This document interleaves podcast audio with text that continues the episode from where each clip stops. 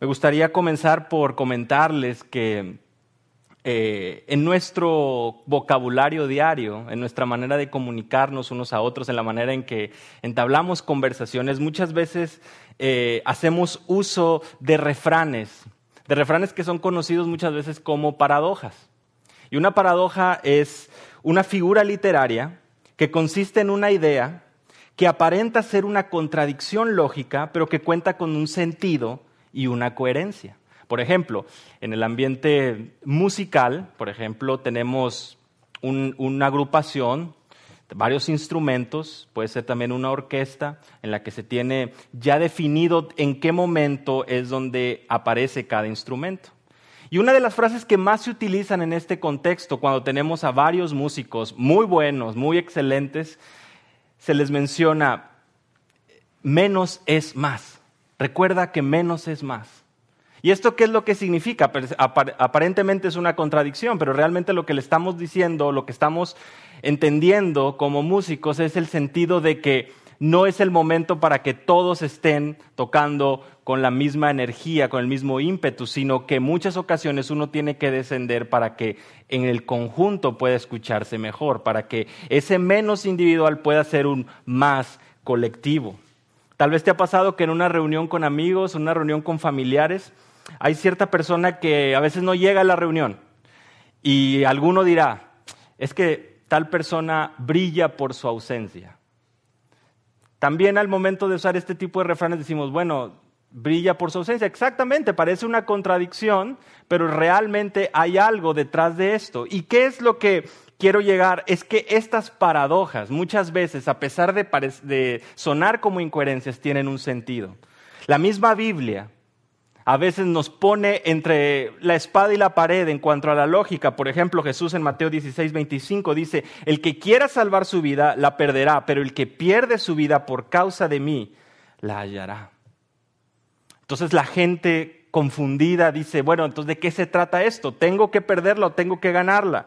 Pablo en 1 Corintios 3:18 dice, nadie se engañe a sí mismo. Si alguno de vosotros se cree sabio, según este mundo, hágase necio a fin de llegar a ser sabio.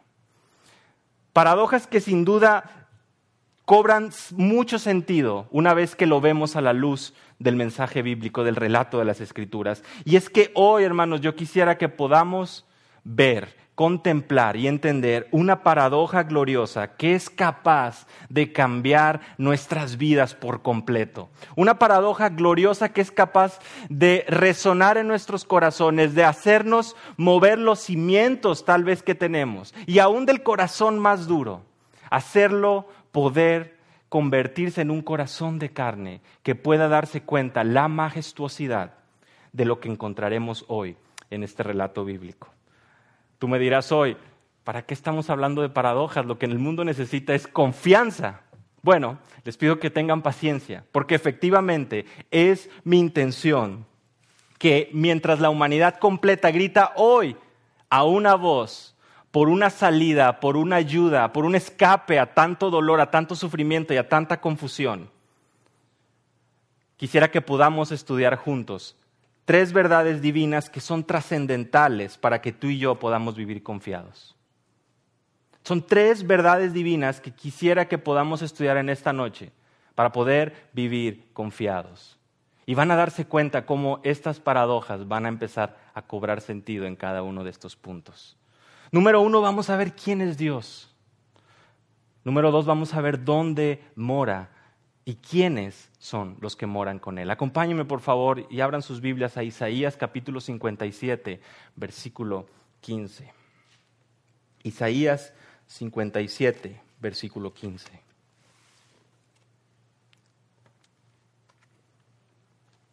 Porque así dice el alto y sublime, que vive para siempre, cuyo nombre es santo.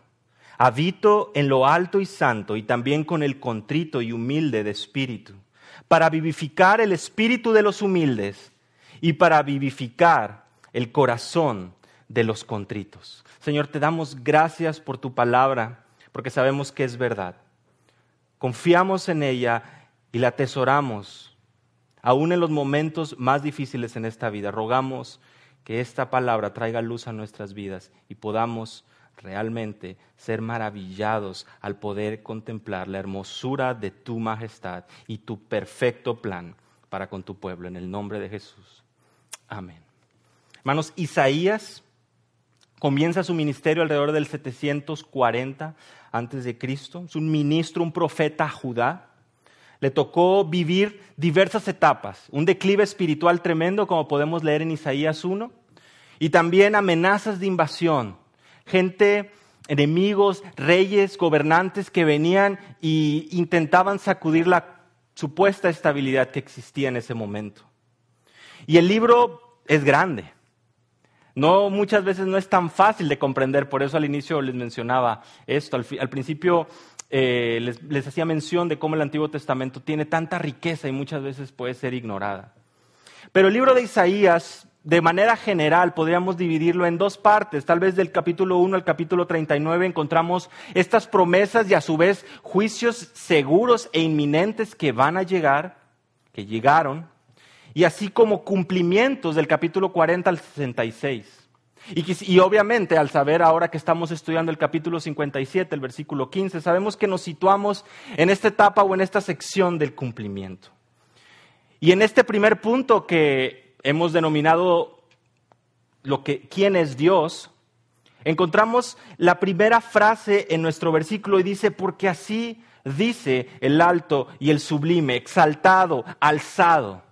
Eso es lo que hace el sentido de estas palabras. Sublime refuerza precisamente la exaltación en lo más alto que podamos imaginar. Y esto, sin lugar a dudas, para aquellos que, que recordamos las palabras que son citadas y utilizadas en Isaías en el capítulo 6 tiene mucho sentido porque hay una repetición. Si vamos rápidamente a Isaías 6, el capítulo, perdón, ah, perdón, Isaías el capítulo 6, vamos a ver que en el versículo 1 dice, en el año de la muerte del rey Usías, vi yo al Señor sentado sobre un trono alto y sublime el Señor ve eh, sentado en este trono alto y sublime. Por supuesto que más adelante Isaías nos menciona cómo estos eh, serafines, eh, el versículo 3 dice, daban voces y diciendo, Santo, Santo, Santo es el Señor de los ejércitos. Impresionante la, escena. Y es a Isaías donde él logra, logra describir el trono con estas mismas palabras, alto, sublime, majestuoso y un cántico, un coro de serafines entonando y diciendo, Santo, Santo, Santo. Muy importante es ver y darnos cuenta la repetición y también el énfasis en un atributo tan importante de Dios. Pero ¿qué sabemos del que está sentado en el trono alto y sublime? Recordemos que estamos en el punto número uno definiendo y conociendo acerca de Dios. ¿Qué más nos dice Isaías sobre él? Bueno, me gustaría que me puedan acompañar a este viaje. Va a ser algo corto, vamos a ir viendo algunos versos, pero si tienen su Biblia conmigo les pediría que prestemos atención. Porque a partir del, del, capítulo 7, Isaías nos da una clave para ir descubriendo aquel que está sentado en el trono.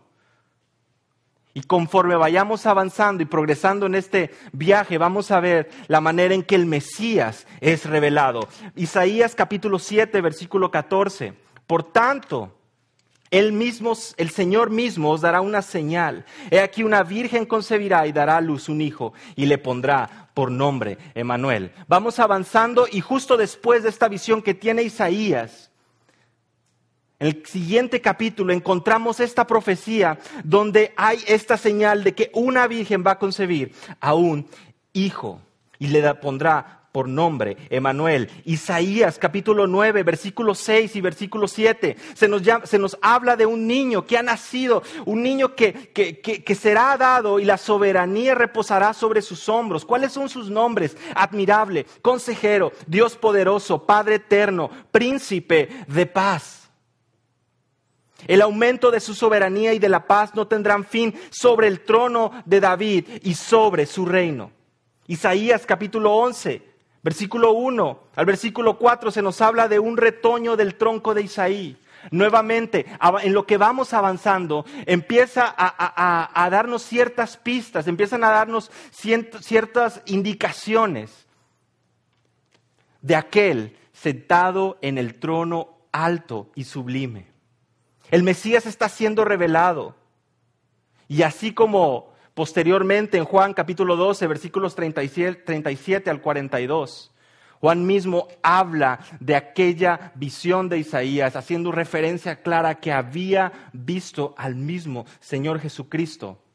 Hoy estamos comenzando a darnos cuenta que Isaías empieza a desenrollar este mapa y empieza a mostrarnos esos puntos tan importantes que debemos considerar en nuestra búsqueda y en nuestro entendimiento de este Dios que es alto y sublime.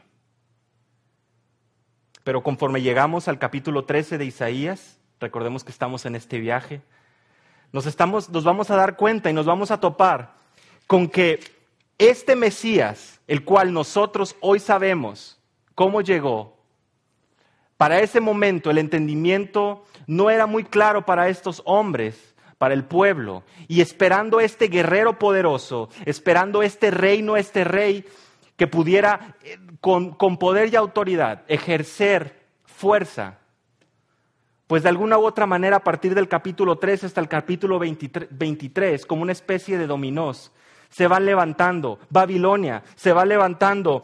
Moab, se levanta Etiopía, se levanta Egipto, se levantan estos reyes. Y así como estos dominós van levantándose uno a uno, el Señor va diciendo, no se trata del poder terrenal. No se trata de la espada de las naciones, no se trata de un gobernante poderoso.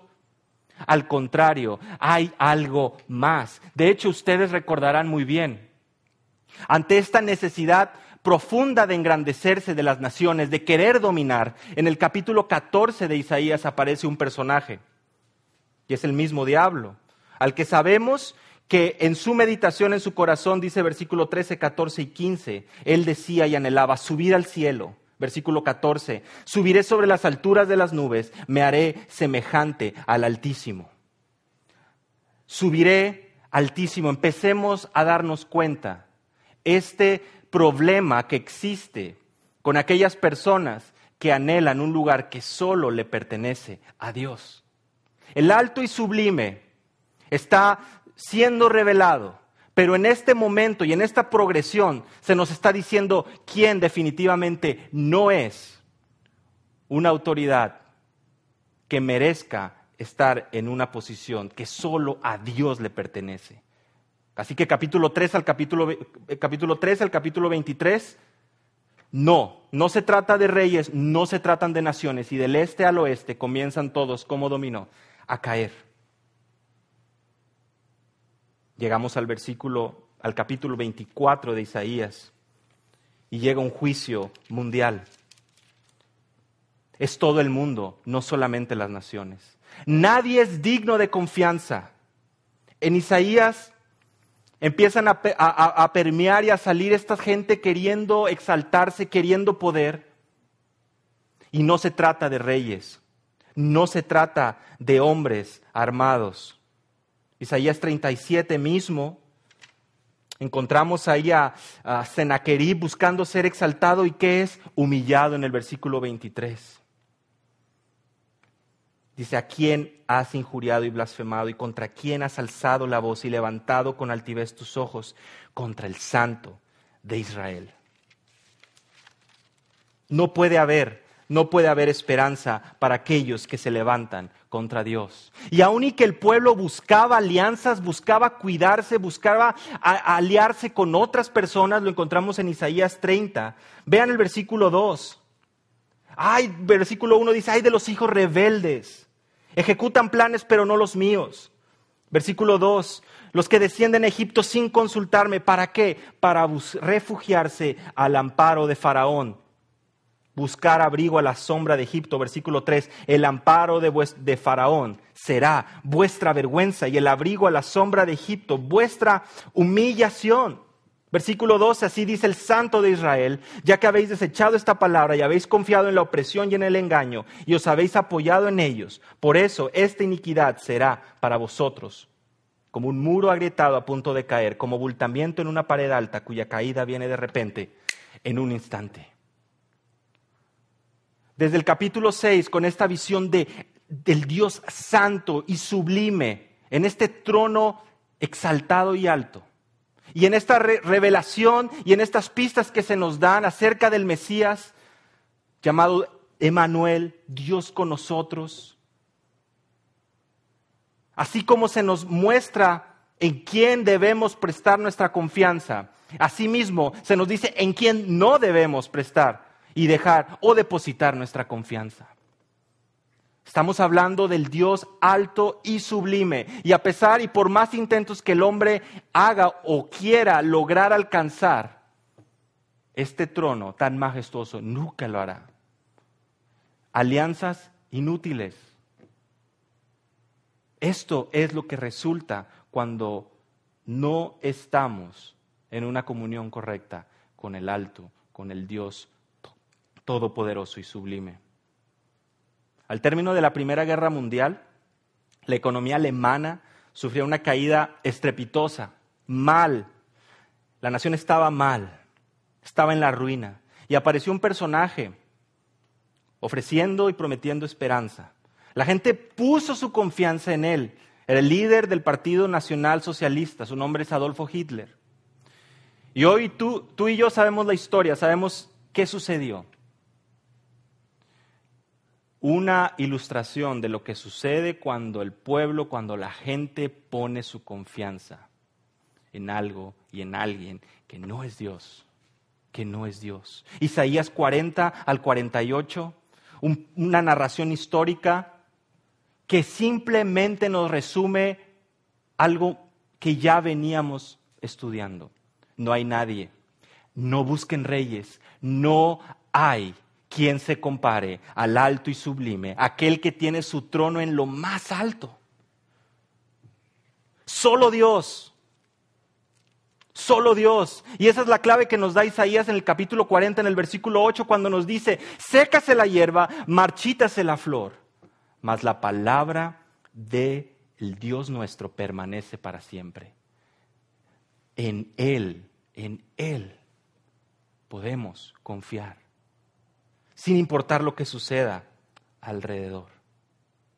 Y si bien es cierto, hemos llegado hasta el capítulo 40 y hemos visto estas palabras y estas profecías de aliento con respecto a que este niño que va a nacer.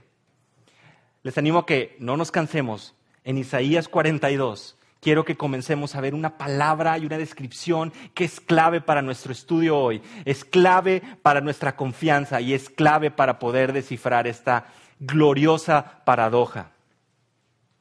Isaías 42, versículo 1. He aquí mi siervo, a quien yo sostengo, mi escogido, en quien mi alma se complace. He puesto mi espíritu sobre él, y él traerá justicia a las naciones. Este niño es ahora mencionado y, y llamado siervo. ¿Siervo de quién? Siervo de Dios. Y Dios mismo lo está sosteniendo, lo está guiando y le ha dado toda autoridad.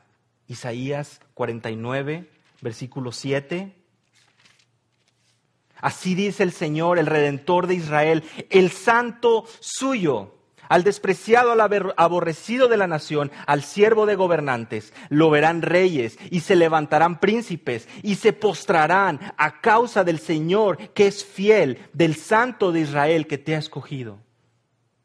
La gente estaba esperando un guerrero, estaba esperando un gran libertador, pero la realidad es que, Isaías 52, he aquí mi siervo, versículo 13, Isaías 52, 13, he aquí mi siervo prosperará palabras claves, será enaltecido, levantado y en gran manera exaltado. Estamos hablando del Dios alto y sublime con el que comenzamos nuestro estudio hoy en Isaías 57, versículo 15. Ahora en Isaías 52, versículo 13, se nos llama de, se nos menciona que este siervo, este niño, prosperará y será enaltecido, levantado y en gran manera exaltado. Y en Isaías 53, un capítulo siguiente, nos dice cómo llegará esta exaltación. Como un siervo sufriente, llegando a la cruz para expiar los pecados de su pueblo.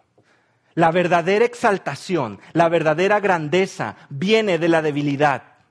Y esta es una paradoja gloriosa que seguiremos estudiando conforme avancemos. Impensable porque nosotros somos orgullosos, pensamos en la fuerza, pensamos en la habilidad, pensamos en nuestra capacidad y pensamos en la gloria en los términos de este mundo. Pero la verdadera gloria viene al servir. Del 40 al 48 en los capítulos de Isaías vemos que no hay nadie exaltado, nadie desde la perspectiva humana. Se trata del siervo, se trata del siervo sufriente, se trata del siervo de Dios que será enaltecido, levantado y en gran manera exaltado. El camino a la gloria fue a través de la cruz. ¿Cómo es que la cruz sea o pueda mostrarnos el camino a la gloria? Filipenses 2.9 es un capítulo que sin duda tenemos memorizado muchos de nosotros. Y sabemos porque conocemos el contexto y cómo Pablo eh, sin duda hace una, eh, una explicación, un, un, detalle tremendo. Y comienza y nos dice en el versículo 9, por lo cual Dios también le exaltó hasta lo sumo y le confirió el nombre que es sobre todo nombre. Sobre todo nombre, el alto y sublime, exaltado hasta lo sumo, dice Pablo en Filipenses, y una y otra vez Isaías profetizando de parte de Dios nos llama de que es exaltado en gran manera. Estamos hablando del Mesías prometido, que es alto, sublime y reina por la eternidad. Continuamos con el versículo 15 de Isaías 57, que es nuestro texto base después de haber ido por este caminito desde Isaías 6. Porque además de que se nos menciona que es alto y sublime, se nos menciona que vive para siempre, habita en la eternidad. ¿Cómo comienza Pablo en su epístola a los colosenses? Él dice que este mismo siervo nos libró del dominio de las tinieblas, nos trasladó a su reino de luz y en él tenemos redención. Isaías 53 es la imagen del Dios invisible, el primogénito de la creación y en él fueron creadas todas las cosas Versículo 17 del capítulo 1 de Colosenses. Y Él es antes de todas las cosas y en Él todas las cosas permanecen. Él vive para siempre. Él es eterno. Es un atributo glorioso de nuestro Dios. Isaías 40, 28. ¿Acaso no lo sabes? ¿Es que no lo has oído? El Dios eterno, el Señor, el Creador de los confines de la tierra, no se fatiga ni se cansa y su entendimiento es inescrutable. Un poquito más adelante, en Isaías 43, aún desde la eternidad yo soy y no hay quien libre de mi mano. Moisés mismo lo dice en su oración en el Salmo 90, antes que los montes fueran engendrados y nacieran la tierra y el mundo, desde la eternidad y hasta la eternidad, tú eres Dios. Es Dios quien declara, de acuerdo a Isaías 46, 9, 10, quien declara el fin desde el principio. Y desde la antigüedad lo que no ha sido hecho, y Él dice, mi propósito será establecido y todo lo que quiero realizaré. Estamos hablando de un Dios alto, sublime, eterno. Y en esta eternidad, por supuesto, que empezamos a ver destellos de más atributos, de su poder, de su fuerza de su omnisciencia y de su omnipotencia. Seguimos con el texto. ¿Qué más, qué más se nos menciona? Cuyo nombre es santo. Isaías 6.3, ya lo mencionamos, los serafines cantando y entonando y diciendo, Santo, Santo, Santo. Y esta misma visión la encontramos en Apocalipsis capítulo 4, versículo 8 cuando los cuatro seres vivientes que menciona Juan ahí no cesaban de decir, Santo, Santo, Santo es el Señor Dios, el Todopoderoso, el que era, el que es y el que ha de venir. No hay nadie como Él, es único, santo. Y este atributo, sin lugar a dudas, tiene un significado muy especial porque es la diferencia entre todo lo demás. J.I. Packer dice que la santidad es el atributo de los atributos. Y todos los demás atributos son comentarios, son detalles acerca de su santidad. No hay nadie que se compare, ya lo vimos entre Isaías 40 al capítulo 48, no hay gobierno, no hay rey, no hay ídolo, no hay nada.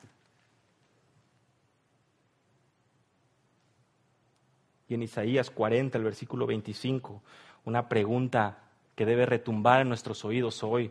¿A quién pues me haréis semejante para que yo sea su igual? dice el santo. No hay nadie como Él. No hay nadie como Él. No hay nadie como Él. Y si hoy en día te encuentras en esta situación en la que no sabes cómo actuar ante tanta turbulencia en la vida, no esperes a que el avión vaya y caiga. No esperes a que el piloto que tienes en este momento en tu vida como el que va manejando este avión sea el que tome la decisión, sino que quédate pendiente porque vamos a hablar de cómo es que este Dios santo, alto y sublime, eterno, puede morar en medio tuyo. ¿Quién es Dios? La primera verdad divina, trascendental, es alto, sublime, eterno y apunta directamente a este siervo, al Mesías, a Jesucristo. ¿Dónde mora? Es el, el, segundo punto que mencionamos. ¿Dónde mora? Versículo 15 de Isaías 57 nos dice que habita en lo alto y santo. Y en Isaías 66 encontramos un pasaje muy similar. Un pasaje que podríamos decirlo que es eh, de cierta manera paralelo. Y en Isaías 66, versículo 1 dice, así dice el Señor, el cielo es mi trono y la tierra el estrado de mis pies. ¿Dónde pues está la casa que podría, podríais edificarme? ¿Dónde está el lugar de mi reposo? Todo esto lo hizo mi mano. Y así todas estas cosas llegaron a ser. Pero a este miraré, al que es humilde y contrito de espíritu y que tiembla a mi palabra. Me gustaría que podamos pensar y meditar en esta primera parte. Él dice, el cielo es mi trono. Sabemos que Él habita en lo alto, se nos dice nuestro pasaje de esta noche. Exaltado es el Señor, dice Isaías 33, 5, pues mora en lo alto. Él mora en lo alto. Esta reunión la comenzamos donde el pastor Michael estaba leyendo el Salmo 2 en el verso 4 dice que Él mora en el cielo. ¿Cuánta verdad hay ahí? ¿Y cuán contraste tan grande entre los gobernantes de este mundo y nuestro Dios? Y el siervo sufriente. Excelso sobre todas las naciones, Él es el Señor, su gloria está sobre los cielos. Hermanos, y cuando hablamos de la altura y cuando hablamos de santidad, debemos pensar que estos términos también excluyen muchas cosas. Es un Dios que habita en las alturas y en la santidad. Y hay varias cosas que no pueden tener armonía con su santidad. Y lejos de pedirles que me acompañen nuevamente y se vuelva a lo mejor un ejercicio muy complicado. Quisiera nuevamente que podamos a través de Isaías, yo voy a ir nombrándoles algunos pasajes, pero quiero que podamos prestar atención porque es muy importante. Estamos hablando de un Dios santo cuya gloria es infinita. Y si hay algo que Isaías deja claro a lo largo del libro es que existe algo que se convierte en una barrera y es el orgullo. Es el orgullo. Y desde el capítulo 2 encontramos esto porque hay una necesidad del hombre por alzarse el cuello, por buscar su propia gloria. Se nos menciona y se nos narran como personas soberbias, altivas, y una tras otra, como estas piezas de dominó que les mencionaba hace un momento, van cayendo. Isaías 26:5 nos dice, porque Él ha batido a los que moran en lo alto. ¿Se dan cuenta cómo el orgullo del hombre busca robarle ese lugar a Dios? Busca alcanzar algo que solo le eh, pertenece a nuestro Dios. Aún en el versículo 10 y 11 se nos dice, oh Señor, alzada está tu mano, mas ellos no la ven que vean tu celo por el pueblo. Nuevamente el uso de las palabras alzada, alto. Isaías 5, el hombre común será humillado y el hombre de importancia abatido, y los ojos de los altivos serán abatidos. Pero el Señor de los ejércitos será exaltado. Castigaré al mundo por su maldad, dice Isaías 13:11, y a los impíos por su iniquidad. También pondré fin a la arrogancia de los soberbios y abatiré la altivez de los despiadados. Si hay algo que Isaías nos marca a lo largo del libro, es que el orgullo, la altivez, eh, la soberbia no pueden morar con un Dios santo. Porque este lugar de honra y de gloria y de poder alto y sublime solamente pertenece a nuestro Dios. Van a ser avergonzados, dice Isaías 45, versículo 16. Van a ser humillados los fabricantes de ídolos, aquellos que ponen su confianza en ídolos, aquellos que ponen su confianza en algo que no es Dios. Isaías 29, este pueblo se me acerca con sus palabras y me honra con sus labios, pero aleja de mí su corazón y su veneración hacia mí es solo una tradición aprendida de memoria. Estos dicen, ¿quién nos ve o quién nos conoce? Dice el Señor, hay de los que van muy hondo para esconder sus planes al Señor. Hay de aquellos que son tan soberbios que buscan hacer sus planes, olvidándose del control de Dios. El peligro es que en esta vida somos más propensos a confiar en nosotros mismos. Y esto, sin lugar a dudas, nos lleva en la dirección contraria. Si es que tenemos, si es que queremos o anhelamos tener una relación con nuestro Dios. Ahora, ahora y ya para terminar eh, el, versículo, este mensaje, el versículo nos deja claros quiénes realmente son los que tienen la promesa de morar con Dios. Ya vimos acerca de Dios, de sus atributos, ya vimos de dónde mora y por implicación entendimos qué es lo que definitivamente no puede morar, la arrogancia, la altivez, ya que Él está en lo alto y santo. Ahora vamos a ver quiénes son los que moran con Él. Y también, dice, con el contrito y humilde de espíritu. Esta palabra literalmente nos menciona aplastados. Es una actitud de penitencia, una actitud de humildad, abatidos, puestos en una posición inferior, rotos, rotos completamente. Y si por ahí más o menos alcanzas, te alcanza a brillar alguna idea, te doy una pista, Isaías 53.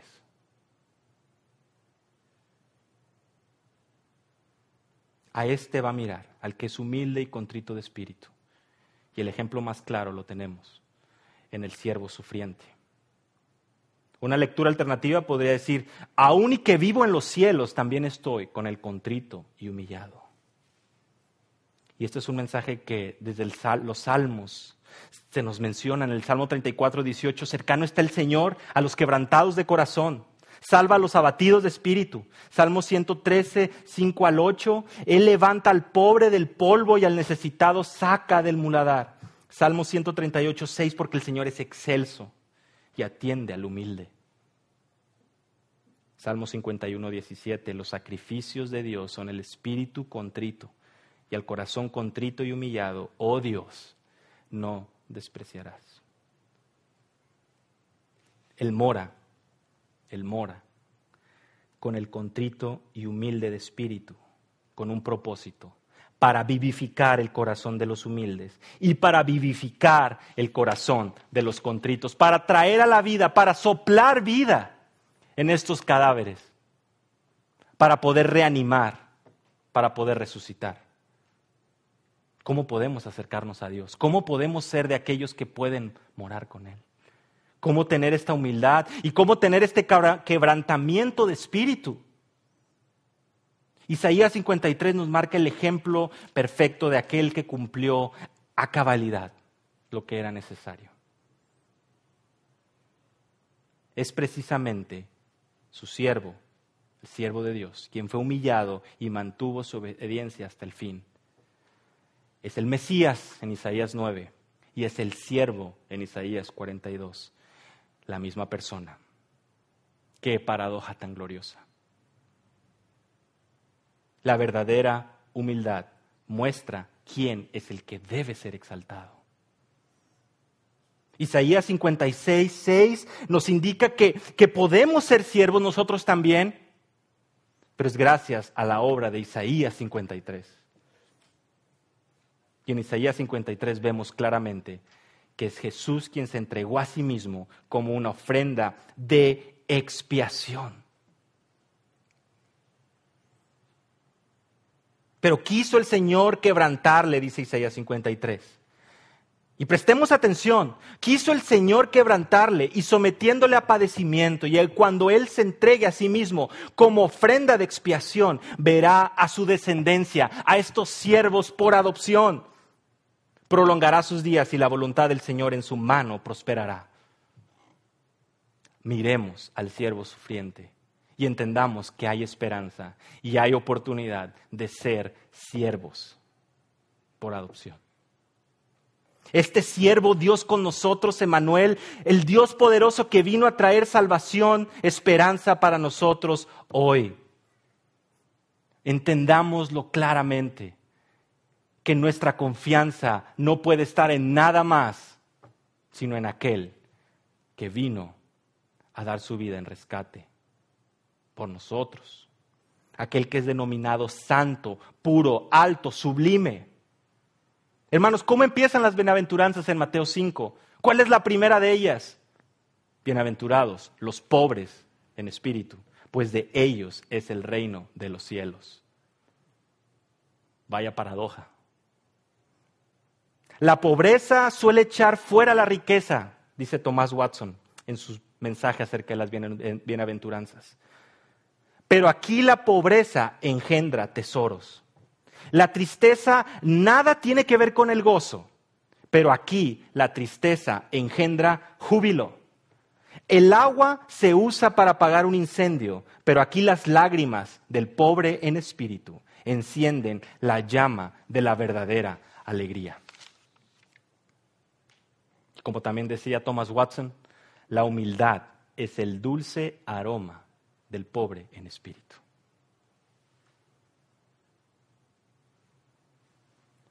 ¿En quién confiar en momentos de dificultad? ¿Cuál es el mensaje de Isaías? Que Dios salva, que en Dios se puede confiar. Es el único digno de confianza, es el único exaltado, es el único alto y sublime, es el único santo y poderoso. En nadie más en nadie más que en Jesús, en quien Dios y el hombre pueden entablar una relación. La imagen del Dios invisible hecho hombre, viviendo la vida perfecta y muriendo en obediencia hasta la cruz. Es en Él en quien tenemos redención por su sangre. Es en Él en quien somos libres. Es por Él que podemos gozar de tener comunión con Dios. Estas son las tres verdades trascendentales de Dios para vivir confiados en este mundo. Él gobierna en lo más alto, es eterno y es santo. Él mora en la santidad. Y esto implica que no va a permitir el pecado, el orgullo ni la altivez. Y número tres, Dios hecho hombre permite que hoy podamos morar junto a Él.